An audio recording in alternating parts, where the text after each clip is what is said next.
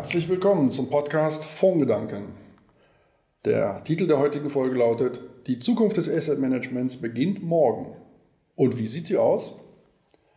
Mein Gesprächspartner ist Ralf Lochmüller. Er ist CEO und Gründer von Lupus Alpha Asset Management. Er ist mir jetzt in Frankfurt zugeschaltet.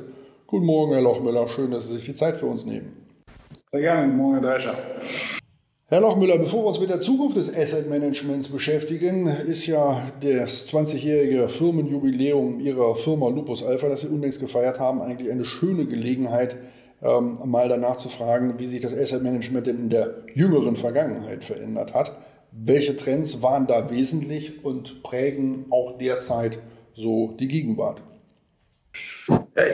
Die Frage, denke ich mal, kann man natürlich nicht beantworten, ohne mal kurz auch auf ich sag mal, den Corona-Schock einzugehen. Ich bin schon ein bisschen länger ähm, dabei. Ich habe auch schon den, den, den 87er-Crash live erlebt als Fondsmanager.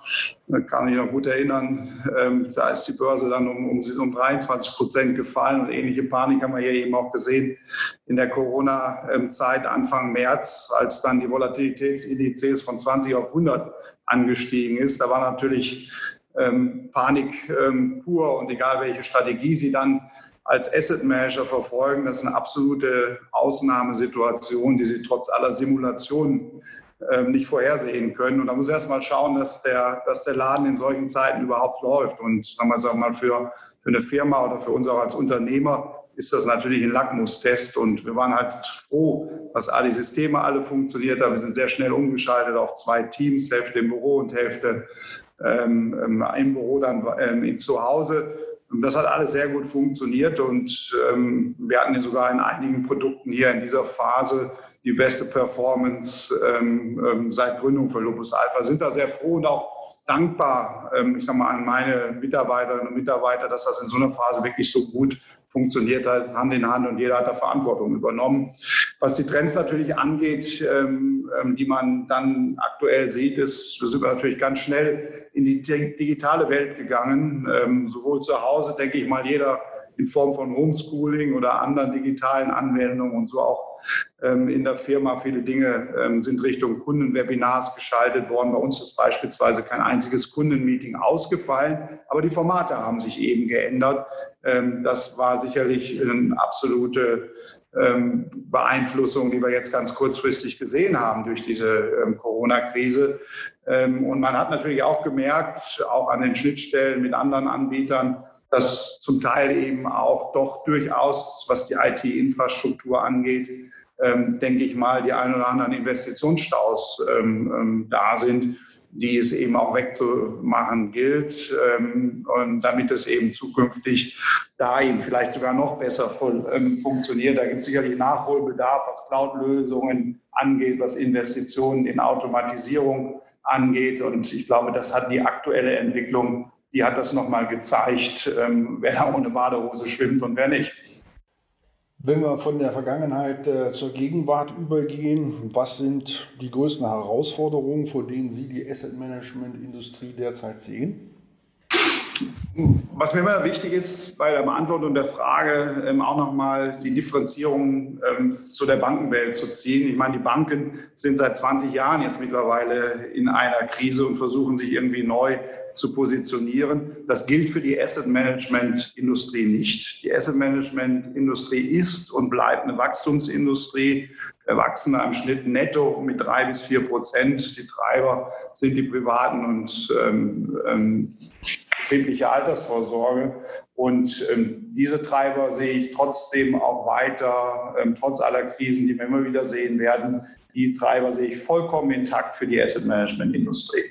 Nichtsdestotrotz ähm, ist das eine begehrte Industrie mit viel Wettbewerb und teilweise eben auch ähm, Margendruck.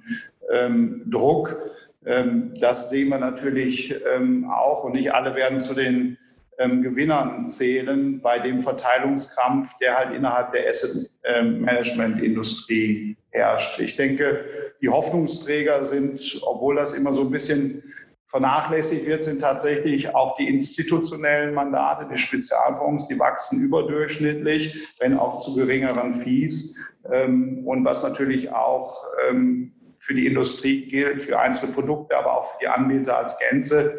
Ähm, wir werden hier auch ähm, für das Thema ESG, was ein starkes Momentum hat in der Industrie, ähm, hier ganzheitliche Lösungen haben wollen. Das sind, glaube ich, die Trends, die da sind und die auch nochmal zu einer starken Umverteilung innerhalb der Anbieter führen wird, auch wenn das eine Wachstumsindustrie bleiben wird. Versuchen wir das mal ganz konkret in zwei Fragen zu stellen, die, die, die Sie vielleicht nennen und sagen, das sind die Fragen, die uns beschäftigen, auf die wir Antworten finden müssen, wo wir jeden Tag zusammensitzen und sagen, ähm, das, das ist eigentlich so, diese Frage, wenn wir da eine Antwort darauf hätten, wären wir ein großes Stück weiter.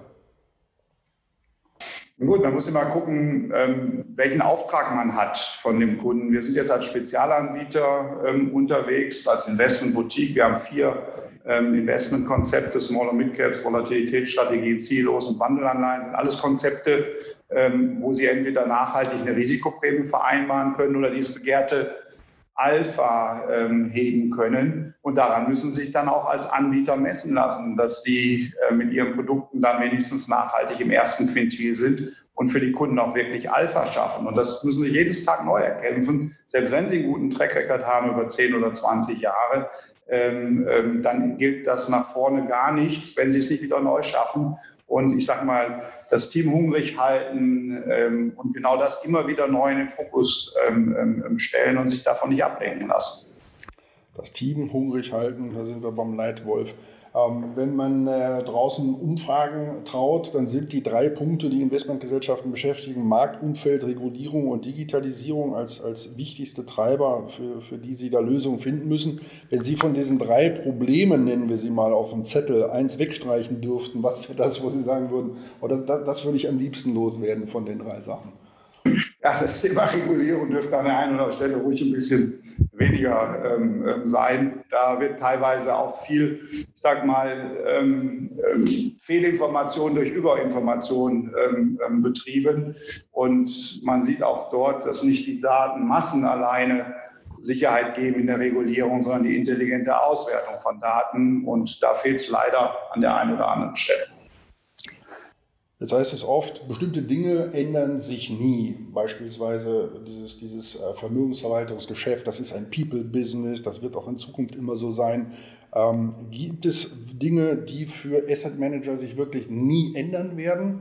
Oder muss man grundsätzlich alles in Frage stellen? Ist es vielleicht sogar richtig, dass man sich mal Gedanken darüber macht, ob die Verpackungsform des Fonds, des Publikumsfonds, wie wir ihn heute kennen, vielleicht in einigen Jahren überholt sein könnte und man andere Verpackungsformen für Asset Management findet?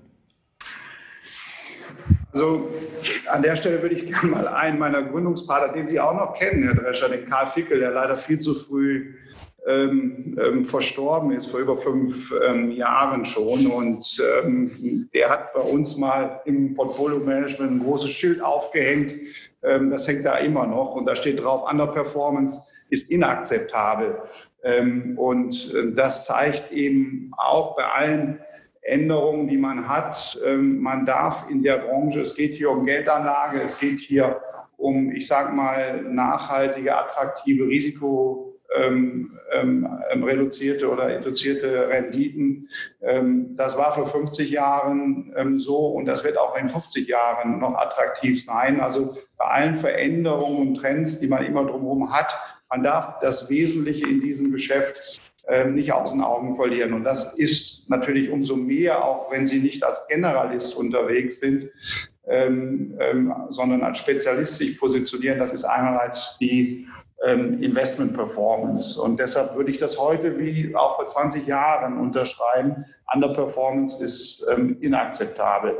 Ähm, das zweite Thema, was Sie angesprochen haben, wird es, ähm, ähm, wird es noch Fonds geben, wird es einen Publikumsfonds in dieser Form noch geben? Da bin ich eigentlich zuversichtlich, weil ähm, das Vehikel selber ist eigentlich ein sehr gutes Vehikel. In Deutschland gibt es seit den 50er Jahren schon und man bündelt hier, ich sag mal, kleinteilige Anteile und kann so an einem diversifizierten Aktienportfolio, Rentenportfolio, was auch immer teilnehmen. Also diese Grundidee, die ist eigentlich super.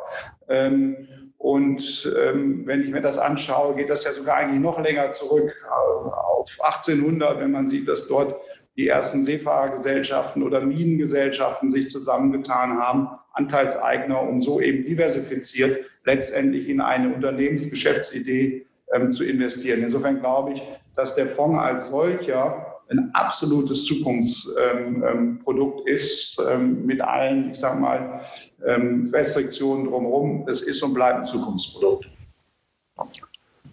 Wenn wir uns die globale Anbieterlandschaft anschauen, dann fällt bei den Vermögenshaltern, bei den Asset Managern auf, dass die Großen immer größer werden äh, und es eine gewisse Polarisierung gibt. Auf der einen Seite diese diese Global Player wie eine BlackRock beispielsweise, wie eine Vanguard, ähm, die ja so das Spitzenfeld sind.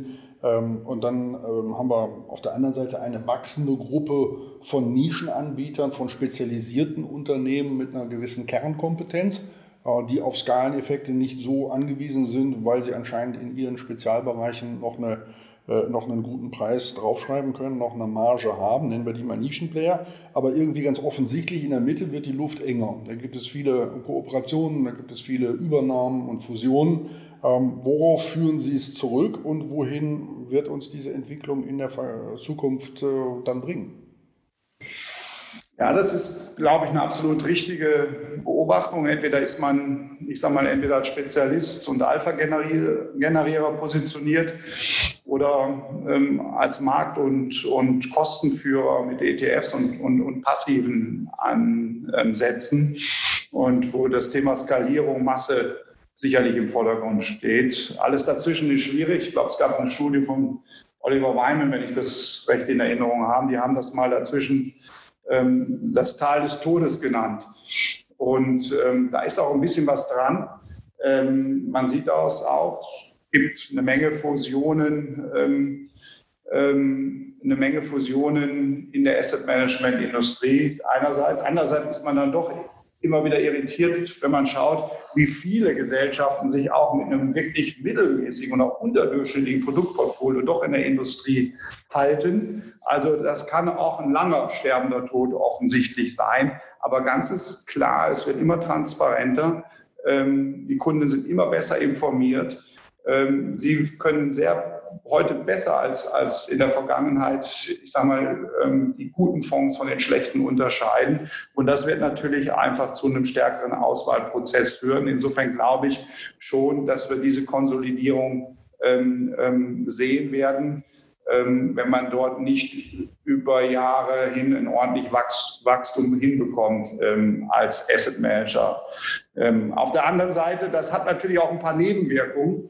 wenn man sieht, wie groß die BlackRocks, die Vanguards, die State Street geworden sind, dann hat das auch eine gewisse Gefahr, die das mit sich bringt. Viele passive Produkte sind von den Anbietern vertreten und die konzentrieren 20, 30 Prozent des Stimmrechts auf Sicht. Und da stellt sich natürlich schon die Frage, ähm, ich sage mal, welche Systemrelevanz vielleicht auch solche Anbieter zukünftig mit sich bringen, wenn sie in diese Größe hineinwachsen. Momentan ist da noch ein unglaublich großer Preiskampf ähm, auch unter den Großen ähm, findet statt.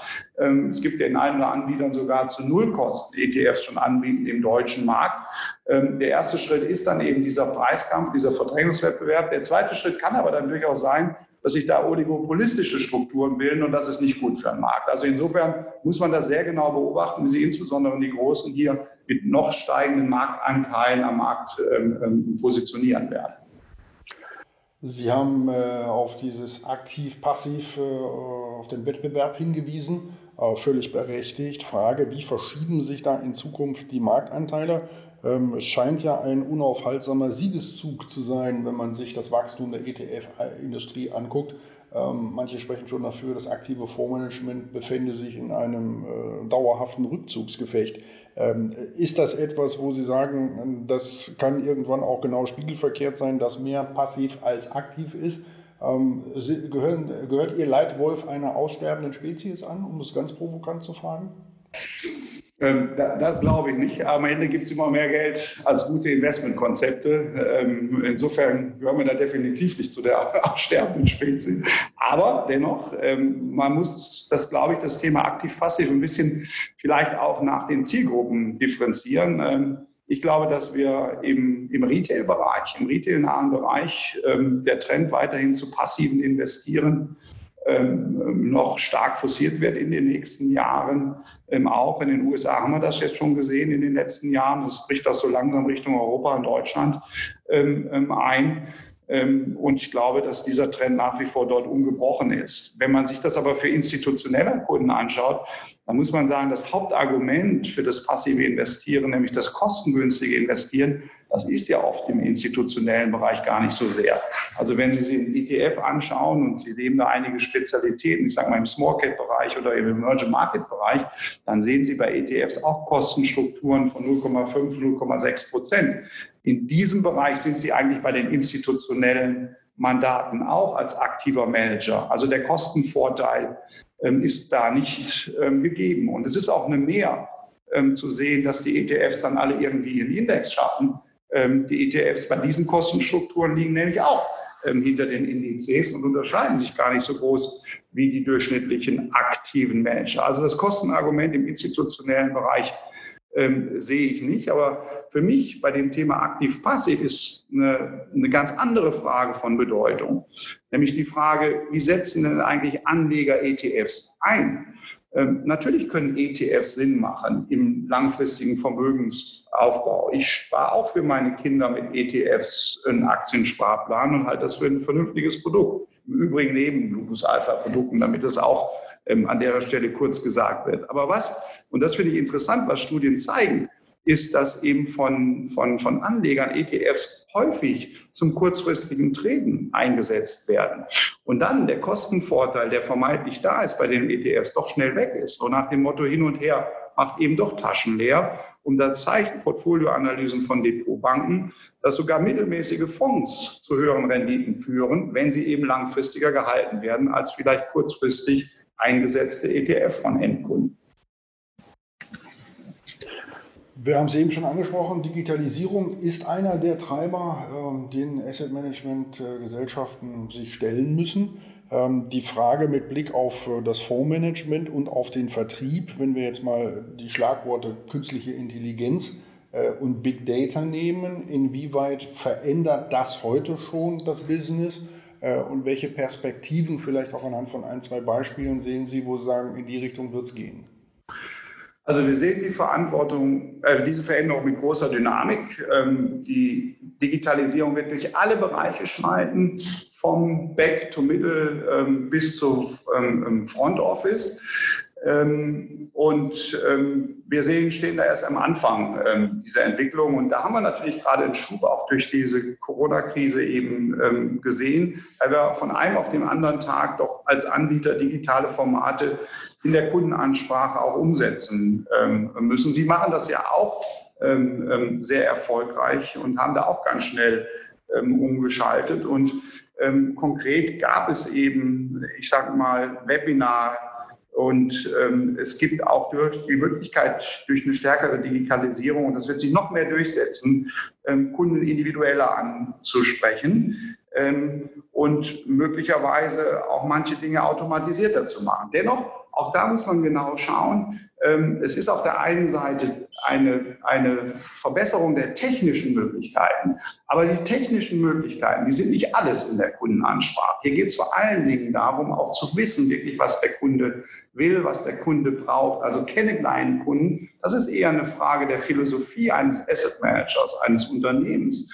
ähm, als die der technischen Unterstützung. Die technischen Unterstützung durch die Digitalisierung, ähm, die werden stärker voranschreiben. Aber das zweite Argument, was für mich ganz spannend ist, ist natürlich die Frage, ähm, werden die Roboter auch zukünftig bessere Fondsmanager sein? Kriegt man dadurch vielleicht mehr Alpha oder andere Alpha-Quellen? Ähm, und da muss ich sagen, da bin ich zurückhaltend. Natürlich in der Voranalyse, in dem ganzen Number Crunching der Datenanalyse wird KI und Big Data eine große Rolle spielen. Aber am Ende geht es daraus, aus der Massen dieser Daten gute und intelligente Entscheidungen zu treffen. Und ähm, es gibt ja durchaus erste KI-Fonds im Fondsbereich, also Hedgefonds. Und in Deutschland gibt es einige zugelassene Fonds. Und bisher sind die nicht durch überdurchschnittliche Performance ähm, ausgefallen. Also wird am Ende im Fondsmanagement künstliche Intelligenz den Fondsmanager ersetzen, das Gespräch mit dem Unternehmen ersetzen, da glaube ich, dass wir nach wie vor ähm, große Chancen haben, ähm, ähm, durch eine gute Analyse sich halt zu differenzieren. Und das, was schon einige Marketingabteilungen schreiben, ich habe zum Teil gelesen, zitiere das mal hier, ähm, ähm, wir haben hier KI-Einheiten eingesetzt, innovative Signale liefern, die dabei helfen, zusätzliche Alpha-Quellen zu identifizieren und smarte Entscheidungen zu treffen. Da gehen schon wieder den Marketingabteilungen die Gäule durch.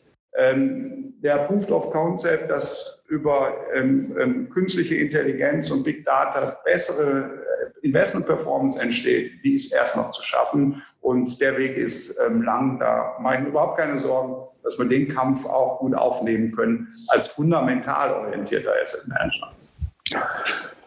Sie haben eben gesagt, die Altersvorsorge ist einer der Treiber des Wachstums der Asset Management Industrie, was äh, logisch ist. Ähm, wir haben uns über den Wettbewerb, die Wettbewerbssituation unterhalten mit ihren privatwirtschaftlichen Mitbewerbern. Ähm, es wird äh, in den letzten Jahren in Deutschland verstärkt über einen Bürgerfonds, über einen Staatsfonds diskutiert, der ja dann ein Wettbewerber wäre, dessen Startblock etwas weiter vorne gestellt wäre als der der Privatwirtschaft. Für wie wahrscheinlich halten Sie, dass eine solche Einrichtung kommt und inwieweit würden Sie sagen, ist die Asset Management Industrie darauf vorbereitet, einen solchen Wettbewerber mit großen und breiten Schultern neben sich zu haben?